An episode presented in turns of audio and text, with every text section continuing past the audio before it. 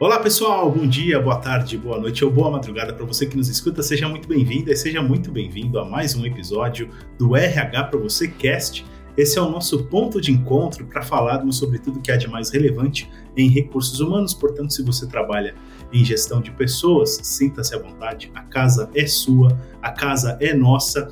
Venha fazer parte dessa comunidade do RH para você. Aliás, falando em comunidade, já quero deixar aqui o convite para você seguir o RH para você nas redes sociais. A gente está no Facebook, no Instagram, tem um canal no YouTube e tem de fato a comunidade do RH para você lá no LinkedIn porque por lá você vai poder se conectar com outros 80 mil profissionais de recursos humanos que estão trocando ideias todos os dias por lá, trocando ideias, insights, lá no LinkedIn, tanto no grupo do RH para você, quanto na company page do RH para você. Fica à vontade para seguir a gente por lá e fazer parte dessa comunidade. E o recado final é acessar o rhpravocê.com.br, porque lá você vai encontrar conteúdos novos todos os dias produzidos pela nossa redação, pelo Colab, né, pela, pela comunidade de RH, pelos colunistas que são especialistas em RH. Então, fica à vontade para fazer parte dessa comunidade. É, o tema de hoje do episódio é um case de RH. A gente finalmente vai trazer aqui outro case de RH. A gente está falando diretamente com a Electrolux e quem vai apresentar um pouquinho da sua trajetória, da sua carreira e também o RH da Electrolux é a Valéria Balasteguin. Ela é vice-presidente de Recursos Humanos e Comunicação para a América Latina da companhia da Electrolux. Eu agradeço imensamente pela sua participação, Valéria. Obrigada. É, é, um prazer estar aqui com vocês, Daniel, hoje para poder compartilhar um pouquinho aí da minha história e compartilhar um pouquinho do case da Electrolux. Muito obrigada pelo convite. Imagina, o privilégio é nosso e participa com a gente também hoje o Bruno Piai, o Bruninho, que é redator, jornalista do RH para você. Tudo bem, Bruninho? Oi, pessoal, tudo bem? Prazer mais uma vez estar aqui no RH para você Cast. Sei que a Valéria tem aí muita coisa bacana para compartilhar com a gente. Vai ser mais um episódio aí muito legal. Vamos lá.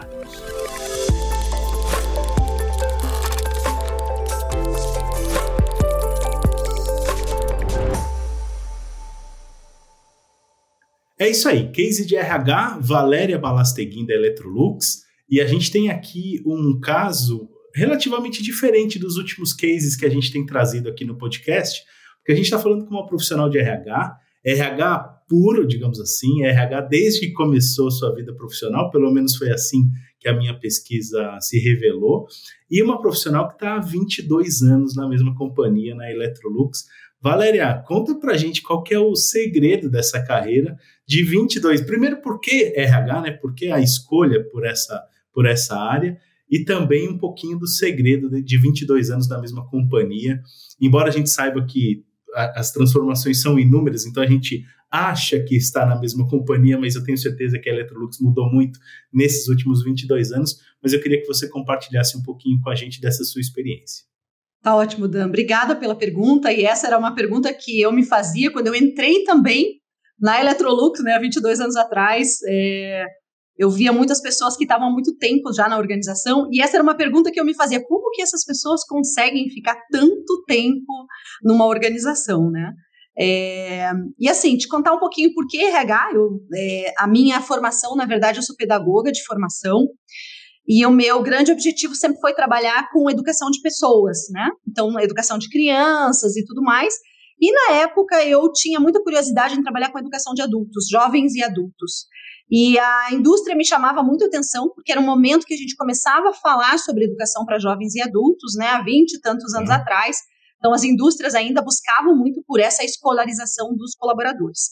Então, eu entrei para trabalhar em RH, eu comecei a trabalhar em RH por, esse, por essa motivação de querer ajudar as pessoas a se capacitar para poder, assim, fazer o seu melhor performar, né? Fazer viver os seus sonhos. Eu acho que era muito isso de que a e eu sempre acreditei muito que a educação ela é capaz de transformar vidas.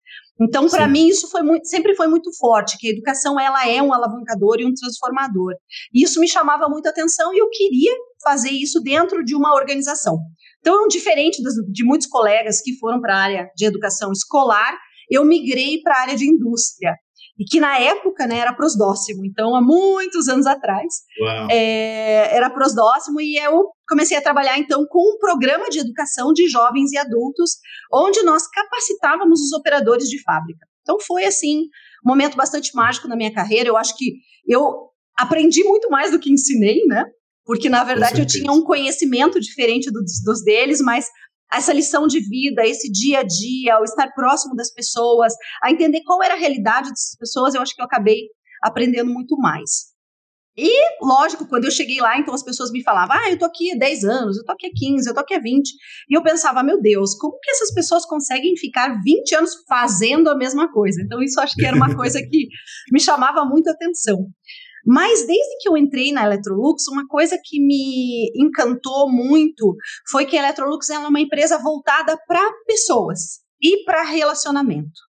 Então, muito mais do que processual, né? Óbvio que a gente tem processos e tudo mais, a gente tem uma cultura muito acolhedora de fazer com que as pessoas entreguem o seu melhor. E durante esses 22 anos que eu acabei ficando aqui, né, que eu estou aqui até hoje, eu acabei trilhando o meu caminho, né? Então, fazendo coisas muito diferentes e como você mesmo falou, a empresa foi se transformando. Então, nós éramos uma empresa nacional, né, a Prosdóximo, que acho que muitas pessoas conhecem, né, é, e sabem aí o que é. é. E a Electrolux adquiriu a Prosdóximo. Então, com a própria aquisição de uma multinacional sueca, né, é, isso já fez com que tivesse uma grande mudança. Então, uma mudança cultural, uma mudança de processos, de ferramentas, de desafios, né? Então, acho que isso foi já foi um grande é, abridor de portas né, nessa questão. E durante esses 22 anos que eu fiquei dentro da, que eu estou dentro da Electrolux, eu sempre trabalhei com pessoas, mas nos seus mais diversos subsistemas. Então, trabalhei com a área de desenvolvimento, com a área de treinamento, com a área de remuneração, comunicação. Então, eu tive uma eu tive grandes oportunidades de fazer muitas coisas diferentes para continuar me desenvolvendo e desenvolvendo as pessoas. E em 2014, mais ou menos, eu estava num momento assim de que eu já tinha experimentado muitas coisas dentro do grupo, eu já tinha tido responsabilidades mais corporativas de América Latina, como área de remuneração, área de benefícios, área de comunicação, já tinha também trabalhado como business partner, que é estar muito próximo do negócio. Então, estava num momento que eu estava questionando muito a minha carreira, né? E, e pensando o que, que eu vou fazer mais. É, foi quando eu recebi um convite do grupo Electrolux para trabalhar num projeto na Suécia. Então veio a calhar, né? E acho que isso casa muito com um momento pessoal meu, que é o meu filho estava terminando, tinha acabado de terminar o ensino médio, tinha entrado na faculdade, estava fazendo ali o começo da faculdade, mas também estava naquele questionamento: será que eu tranco a faculdade, vou fazer um intercâmbio? Será que eu fico aqui? O que, que eu faço? Né? Aquela inquietude de todo jovem. É, e daí foi quando eu cheguei, né, discutir com o meu marido e tudo mais. Falei: olha, tem uma oportunidade de ser expatriada, ir para a Suécia, trabalhar num projeto de um ano e meio, né? E aí tem toda essa dinâmica familiar que você tem que conciliar. E eu voltei para casa e falei: então, gente, falei para o meu filho: filho, tem uma ótima notícia para você fazer, para te dar, né? É, você vai fazer um intercâmbio fora. Mas a família toda vai junto. Então, acabou sendo um momento bem, é, bem especial para todos nós, né? É, eu fui para a Suécia para ficar um ano e meio dentro da função de RH, mas era para eu ter uma. Eu ia trabalhar especificamente RH para a área de compras. Então, essa era para eu ficar um ano e meio. A gente estava num processo de aquisição da GE e tudo mais, então tinha muita essa discussão acontecendo no grupo. É, e quando chegou o final do segundo ano, né, quando estava se aproximando o meu momento de retornar, eu recebi um convite para ficar por mais alguns anos. Então, durante esse um ano e meio, eu acabei ficando seis anos na Suécia. É, esses seis anos foram anos assim é, muito enriquecedores do ponto de vista pessoal e profissional. Então, eu tive aí durante esses seis anos eu troquei de posições quatro vezes e tive uma uma oportunidade assim é, excelente de poder trabalhar com todas as regiões. Então, é, enriquecer não só a minha vivência de trabalhar com a América Latina, mas trabalhar também com a Europa, com a Ásia, com, com os Estados Unidos, né? Então, trabalhar com as demais regiões e entender qual era o movimento, o que estava acontecendo, né? É, e além disso, no próprio headquarter na Suécia, quando eu cheguei, a gente tinha 65 nacionalidades diferentes. Então, você, né, uma brasileira, mulher, com família, migrando para uma outra cultura que é muito diferente, mas ao mesmo tempo chegar e assim, no Brasil a gente acaba trabalhando muito com os latinos, né? Dentro da organização a gente tem muitos latinos. Então você chega lá na Europa e daí você tem 65 nacionalidades, né? É, e daí que não vão olhar para a laranja da, pelo mesmo ponto de vista, foi no mínimo bastante desafiador, mas ao mesmo tempo muito enriquecedor. Então acho que né, respondendo uma resposta bem longa para os 22 anos, essas muitas oportunidades dentro da organização para também continuar me desenvolvendo e aprendendo. E eu voltei, então, né? Eu tinha essa premissa de ir para ficar dois anos, acabei ficando seis anos. E quando chegou 2020, é, no começo de 2020, eu retornei ao Brasil para assumir aí a responsabilidade de, de head de RH para América Latina, né, a RH e comunicação. Então eu voltei praticamente ali junto com a pandemia, eu cheguei a última semana de janeiro, em março, né, a pandemia estourou na, na América Latina. Então assim, uma longa resposta, mas o que me faz continuar aqui, eu acho que é essa paixão pelas pessoas, por descobrir no, novas formas de trabalhar, esse relacionamento, né, e você criar a tua própria história. Eu acho que é, vem muito assim do, do, do, uma, do ponto de vista pessoal também do quanto você busca seus caminhos e encontrar como, né, fazer os teus desejos se tornarem realidade. Pô, incrível, Valéria. Tem tanta coisa do que você falou que vai dando insight, né?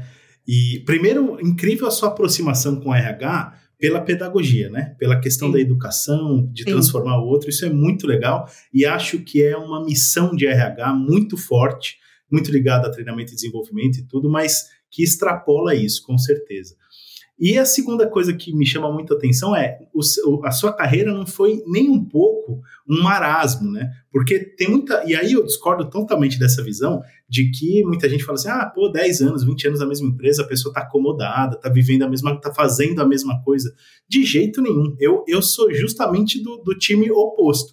Eu acho que no longo prazo você consegue construir coisas, e por exemplo, essa oportunidade de expatriação que você teve e tudo mais, que o curto prazo normalmente não te dá essa oportunidade. E sem falar que você vivencia tantas transformações ao longo desse tempo que simplesmente você não está, aliás, no, do ponto de vista prático, no seu caso, você realmente não está na mesma empresa hoje do que estava 22 anos atrás, até porque ela foi mudando de fato, tem aquisições e tudo mais. Então, são muitas, muitas coisas muito ricas e enriquecedoras. E deixa eu chamar o Bruninho para essa conversa também, para ele fazer as suas perguntas para a Valéria. Bruninho? Eu acho que é bem nessa linha do que você falou, da que é muito fácil entender como a Valéria está há 22 anos na mesma empresa, porque tanto ela quanto a Electrolux compartilham dessa inquietação no sentido positivo da palavra. Tanto que várias vezes durante o relato a Valéria citou a, a palavra transformação, depois trouxe a questão do intercâmbio, que não é algo tão comum da gente ver dentro das empresas. Então, houve processos ali que tirassem um pouquinho a, a rotina do padrão. Uhum. E eu queria que você falasse, Valéria, nesse sentido, é, é, é, tanto da sua relação com o trabalho quanto das ações que a Electrolux vem fazendo, como que vocês vêm se adaptando a esse novo normal? Que hoje a gente está falando tanto de bem-estar, de diversidade, de novos benefícios, de tantas questões relacionadas. Uhum. Eu imagino também que essa ida para a Suécia te trouxe muitos insights, muitos aprendizados para colocar em prática aqui.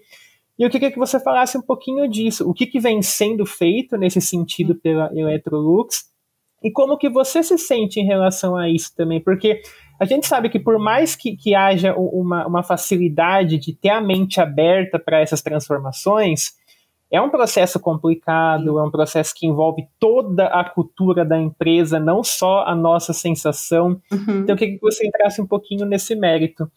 Tá legal. Nossa, excelente, Bruno. Tem tanta coisa para a gente falar e deixa eu ver por onde que eu vou começar. Acho que eu vou começar então assim, por algumas coisas que me chamaram a atenção na Suécia, né? E que quando eu estava lá, eu tinha esse compromisso de que eu queria trazer isso para a América Latina também, né? De uma maneira mais sistematizada, sabendo que é, eu viria para essa cadeira. Então, assim, como que eu poderia também trazer isso para cá? É, e daí vou engatar um pouquinho no que a gente falou um pouquinho antes ali, pandemia, e quais foram as transformações que a gente precisou fazer para chegar no que você está falando ali do novo normal, tá? Então vou, vou uhum. navegar por aí. É, acho que tiveram várias coisas que me chamaram muito atenção é, quando eu cheguei na Suécia, né? É, e uma delas, para mim, foi muito a questão da equidade de gênero é, e o quanto a equidade de gênero ela é vivida na prática e no dia a dia, da, sua forma mais é, simples e inteira possível, né? Então a gente fala muito aqui de hoje em dia de equidade de gênero, de diversidade, a gente vem trazendo isso muito forte. É, mas quando eu cheguei lá em 2014, então a gente está falando de quase 10 anos atrás, né? Uhum. É, uma coisa que eu percebi e que para mim me chamou bastante atenção era que é, as, as tarefas domésticas, né? Que são coisas que acho que no Brasil ainda a gente vem caminhando para isso, mas as tarefas domésticas, elas eram divididas, elas são divididas de maneira muito igualitárias. Então, se a esposa do Dan vai lavar a roupa segunda, quarta e sexta, ele vai lavar terça, quinta e sábado. Né? Então, é, quem, quem cozinha, quem limpa, as atividades elas são totalmente compartilhadas. Elas não são eu estou ajudando. Não, as atividades são nossas. É, se o filho está doente na escola, um dia eu fico em casa com meu filho, outro dia né? O meu partner fica em casa cuidando da criança. Então, coisas uhum. que são uhum. muito simples, mas que a gente fala de uma equidade muito verdadeira e genuína, né? Então, acho que isso do ponto de vista de para exemplificar o que, que a gente fala de diversidade e inclusão, eu acho que esse é um ponto bem simples de, de se fazer entender. É, e daí, claro, como eu falei, 65 nacionalidades diferentes, como é que você acolhe, como é que você inclui essas pessoas, como é que você trabalha no mesmo ambiente, sendo um ambiente inter internacional, e quanto isso é possível se entrega resultados. Então, acho que teve muito esse descortinar para mim também de abrir esses olhos para isso. E a liderança também foi uma coisa que me chamou muito a atenção, uma liderança muito mais horizontalizada, né? Eu acho que a gente vem passando por transformações, onde a gente vem trabalhando a nossa liderança para ela ser mais horizontalizada, mas lá eu percebi isso muito claramente com exemplos muito simples é, do CEO, né, do CPO, que era o, o, o, o head de compras global, dizer que precisava falar comigo, e eu dizer, ah, não, estou indo até a sala, ele dizia, não, pode deixar que estou indo para a sua sala. Então, coisa simples, né, que a gente geralmente tem a tendência de você ir para a sala do teu chefe, não ao contrário, do seu chefe vir para sua sala, ou para sua cadeira, ou para sua mesa. Então, foram coisas que começaram a me chamar muito a atenção, né, é, e o fato, assim, do meu marido ter ido para a Suécia comigo e não ter nenhum questionamento do pessoal dizer, ah, mas o teu marido que te acompanhou, o que, que o teu marido está fazendo, né? E foram questionamentos que eu recebi muito quando eu estava me movimentando para a Suécia. Então, essas uhum. coisas foram coisas que começaram a me chamar muito a atenção, né? E a gente falar de uma liderança não só horizontalizada, mas uma liderança onde você foca nas pessoas, no negócio. Negócio é super importante que a gente fala 50% business, 50% people, mas o quanto people realmente, de fato, de direito é relevante, né? Então, uhum. essas foram coisas que me chamaram muito atenção é, quando, eu, quando eu cheguei lá, é, e coisas que eu falei, puxa vida, eu acho que a gente pode fazer diferente. Existe uma forma diferente de tratar a diversidade, de tratar a equidade, de tratar gênero e também de liderar de uma forma que não seja, né? Eu sou o líder, você é o colaborador, mas como é que a gente consegue trabalhar mais junto, como que isso é mais horizontalizado, como que eu consigo ser mais humano, né? E me mostrar vulnerável em algumas vezes. Então, essas foram coisas que me chamaram muito atenção e que eu vim quando eu, eu soube que eu ia voltar, com isso na minha bagagem, dizendo: bom, essas são as primeiras coisas que eu vou implementar quando eu chegar lá, que é um foco maior em diversidade, a gente começar a olhar como é que eu trago mais mulheres para cargo de liderança, como que eu trago outras atividades para uma equidade de fato e de direito, onde eu inclua também, né, é, onde eu tenha essa diversidade e a sociedade representada dentro da organização. É claro que tudo isso me chamou atenção e lógico que lá a gente fala muito de estudos, a gente fala muito de pesquisas, a gente fala muito de tendências, né? Você está no headquarter e, e, o headquarter vive muito disso, de analisar tendências, entender tendências, seja tendências do ser humano, porque a gente está falando de consumidor, mas consumidor é colaborador, tudo isso é muito, né, acaba se é, complementando muito. E a gente, lógico, sabe que diversidade e inclusão faz realmente a diferença dentro de uma organização. Uma empresa que é mais diversa, ela é muito mais inovadora. Uma empresa que traz a representatividade da sociedade, ela entrega resultados muito superiores. Então, isso tudo fez com que esse olhar para mim de diversidade, de inclusão, de equidade, de liderança, começasse a acender uma luz dizendo você precisa fazer alguma coisa quando você voltar. Bom, voltei em janeiro de 2020, é, com tudo isso na minha bagagem, dizendo: bom, vou chegar, já vou implementar um comitê, já tenho um comitê de diversidade, mas eu já vou fazer mais isso, vou fazer mais aquilo. Coisas que eu tinha feito na Suécia, né, de trazer muito homem para a discussão também, para não virar lá um, uma discussão só de mulheres, mas como é que a gente integra essa discussão, e foram coisas que eu consegui vivenciar muito lá, né? Eu falei, como é que eu trago isso para o Brasil? Tudo fazia parte da minha, das minhas ideias do que a gente ia fazer. Só que eu cheguei em janeiro de 2020 e a pandemia chegou. É, e chegou em março, né? A gente precisava colocar todo mundo em casa. E eu precisava colocar 75% dos meus colaboradores, para não dizer 100% da América Latina toda, para trabalhar remoto. É, e de isso quantas pessoas só... estamos falando, Valéria? Oi? De quantas pessoas estamos falando? A gente fala, num total de América Latina, são 8 mil colaboradores, né? Uau. 9 mil não... colaboradores. E a gente está falando de fábrica, a gente está falando de escritórios. Eu tinha acabado de chegar, né? Então, assim, minhas malas estavam no container, minha mudança estava no container, eu não tinha muito onde morar, mas eu cheguei com tudo isso, né? E que mesmo... hora para chegar, né? Assim, né? E ao Pô, mesmo tempo. Dá pra pegar o ônibus, o, o avião de volta? Tipo, tem como? tem certeza? É, e aí, é, então assim, eu falei, puxa, gente, preciso colocar isso aqui on hold e vamos olhar o que, que a gente faz com essa pandemia. Ninguém tinha história, né? O que, que a gente faz e tudo mais. Então a gente implementou um comitê é, com a liderança, onde o RH teve um papel muito de protagonista, né? Então, o que é que o RH vai fazer agora para nos ajudar a sobreviver nessa pandemia. A gente sabia que o negócio a gente ia colocar um hold e a gente, junto com, com, a, com esse time de liderança, eu falei: bom, nós precisamos estabelecer algumas premissas para a gente sobreviver à pandemia. E a gente estabeleceu alguma, eh, três premissas, né? A gente não vai demitir ninguém durante a pandemia. A gente vai cortar todos os custos que a gente possa cortar para que a gente não tenha é, que mandar ninguém embora. E a gente vai fazer de tudo para manter o nosso negócio, tipo, funcionando. A gente tem que proteger, proteger o caixa da empresa. Então, como é que eu protejo o caixa? Como é que eu protejo os meus colaboradores, né? No sentido de estar uhum. seguros, mas ao mesmo tempo, como é que eu consigo é, proteger os empregos? E a gente trabalhou muito forte nesse, nesses motes, né? Para fazer a coisa acontecer. Bom, a long story short, uma, uma coisa boa é que logo depois de três meses, os nossos produtos eles acabaram sendo muito essenciais na vida das pessoas, né? Todo mundo ficou em casa, então os produtos, né? Você está em casa, muitas vezes você precisa trocar ou você precisa reparar e tudo mais. Então, com isso a gente conseguiu estabelecer um padrão de segurança muito forte para os nossos colaboradores de fábrica e das áreas técnicas, né, de, de serviços ao atendimento ao consumidor, para que eles pudessem voltar e, ao mesmo tempo, a gente em casa ficou dando suporte, fazendo toda a retaguarda para isso acontecer. É, mas o grande ponto disso tudo, que eu acho que foi o, o, a gente olhando esse novo jeito de trabalhar, primeiro que todo mundo começou a trabalhar remoto, né? Quem era do white collars, né? Ou, ou digamos, pessoas que trabalham na área administrativa, escritório, precisavam de escritório, precisavam trabalhar remotos, né? E o pessoal de fábrica, lá na fábrica, trabalhando lá com tudo que a gente podia fazer para protegê-los: máscara, álcool, é, distanciamento, barreiras de distanciamento, uma série de coisas. Então a gente trabalhou muito com esse foco para poder efetivamente fazer com que as pessoas passassem por isso. E foi um momento que a gente se aproximou muito dos colaboradores. Então foi um momento que a gente reuniu a liderança, né? Então acho que esse foi um papel muito meu de estar tá chamando os líderes e dizer, gente, nós nunca passamos por isso. Então a gente só tem uma forma de a gente poder passar por isso é, e sair todo mundo bem ao final disso. É a gente estando próximo dos colaboradores. Então, é a gente entender o que está acontecendo com ele, é a gente conversar. Seja o pessoal que está no chão de fábrica, a gente saber quais são as ansiedades dele, sejam os colaboradores administrativos, né? Então, como é que eu me faço presente sem também dar essa sensação de que eu estou pressionando ele para trabalhar? Então, como é que eu crio esse, esse, esse vínculo?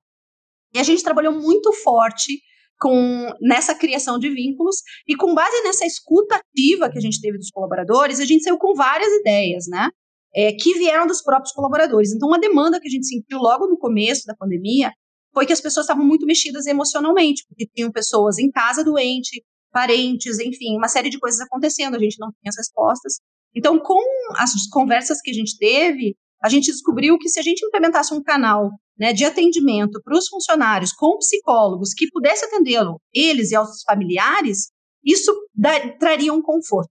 Então a gente trabalhou muito com essa questão da escuta ativa, que veio permeando, tá, Bruno, até os dias de hoje. Então, eram cafés com RH, cafés com a liderança, pesquisas, né? A gente fez muita pesquisa para os colaboradores, é, onde a gente procurou trazer muitas notícias sobre o que está acontecendo com o nosso negócio, como é que a gente está gerenciando a questão de saúde dos colaboradores. Então, nessa escuta, a gente conseguiu entender quais eram as inquietações. E com base nessas inquietações, a gente começou a trabalhar a comunicação de uma forma muito proativa. Então, acho que essas foram foi um desafio bastante grande. E voltando para o New Ways of Work, então, quando depois de três anos, né? Então, imagine que eu cheguei para implementar tudo isso. O primeiro ano foi bastante desafiador. Depois a gente, sim, em 2020, logo, né, conforme a pandemia foi acontecendo, a gente voltou com força total em diversidade e inclusão, criamos uma área focada nisso, com metas muito claras do que a gente queria atingir e um foco bastante grande em trazer esses líderes, né? E a pandemia nos ajudou muito para serem líderes mais inclusivos, mais humanos, né? Líderes que conseguem demonstrar sua vulnerabilidade. A gente fez através assim de desenvolvimento, webinars, conversas, fizemos rodas de conversas com psiquiatras, com psicólogos, para capacitar essa liderança para que ele pudesse olhar para o negócio, porque a gente não podia realmente não entregar, é, mas a gente também não podia nem perder vidas e nem é, sair dessa questão emocional. Então, foram coisas que a gente fez que acabaram fazendo com que a gente fosse muito bem sucedido. Eu tenho muito orgulho em dizer que a gente não mandou ninguém embora por causa da pandemia. É, isso é uma coisa que me enche de orgulho. É, e a gente conseguiu sim entregar os resultados que a gente tinha, porque a gente trabalhou muito juntos, né? E depois, ó, lógico, logo, agora que a gente terminou a pandemia, a gente aproveitou, reformou os nossos escritórios, transformou esses escritórios em escritórios muito mais colaborativos, onde a liderança senta junto com seus colaboradores, e a gente veio trabalhando com eles uma nova cultura de trabalho, né? Então, trabalhar no modelo híbrido, é, mas assim, quando eu estou no escritório, estou no escritório porque eu tenho uma reunião, porque eu tenho um one-to-one, -one, porque eu tenho uma decisão para ser tomada, onde eu consigo ter esse ambiente mais colaborativo, com menos portas, com ambientes muito mais interativos. Então, acho que isso é uma história é, de tudo que aconteceu aí, mas que está muito ligado do que, né, do que, o que fez a diferença, eu acho que nesse, nesse tempo aí para os colaboradores. Valéria, eu esse é o tipo de episódio que quanto menos Bruno e eu falarmos, melhor, porque a gente vai aprendendo e ouvindo você. A gente já está com o nosso tempo quase estourado. Eu quero agradecer imensamente pela sua participação, desejar muito sucesso para você à frente do RH da Electrolux e mais uma vez agradecer, agradecer porque foi muito bom conversar com você. Obrigada, Dan, obrigada, Bruno. Foi um prazer estar aqui com vocês. Eu sei que o tempo é é bem curto, né? E são tantas coisas para contar, mas foi assim realmente um prazer poder compartilhar um pouquinho da, da nossa história. Que demais. Bruninho, obrigado também por ter participado hoje com a gente, viu? Esse aqui é o episódio que a gente fica sentido com o tempo, né? Porque a Valéria fala com tanta fluidez sobre tudo o que está acontecendo na Electrolux, sobre a carreira dela que a gente fica pensando o que tem de história, o uhum. tanto que 22 anos na, na empresa reservam de história, de mudança, de transformação, a gente quer ouvir tudo e, e não tem como a gente ouvir tudo. Mas muito legal, Valéria, parabéns aí pelo seu trabalho, parabéns pelas mudanças implantadas na Electrolux. A gente vê essas metas, programa de equidade de gênero, programas de diversidade, muita coisa bacana mesmo que vocês têm. Muito legal você ter aí tirar um tempinho para compartilhar com a gente. Obrigada a vocês pelo convite. Obrigada, Bruno, pelas perguntas.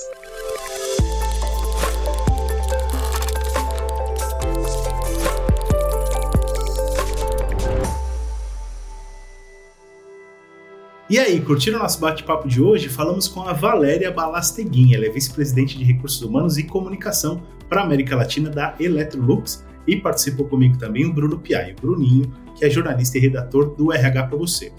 É, como recado final, quero deixar aqui um convite para você se inscrever ou assinar o feed do RH para você Cast aí no tocador de sua preferência. Você pode estar ouvindo a gente pelo Spotify, pelo Deezer, pelo Apple Podcasts ou pelo Google Podcasts, não importa.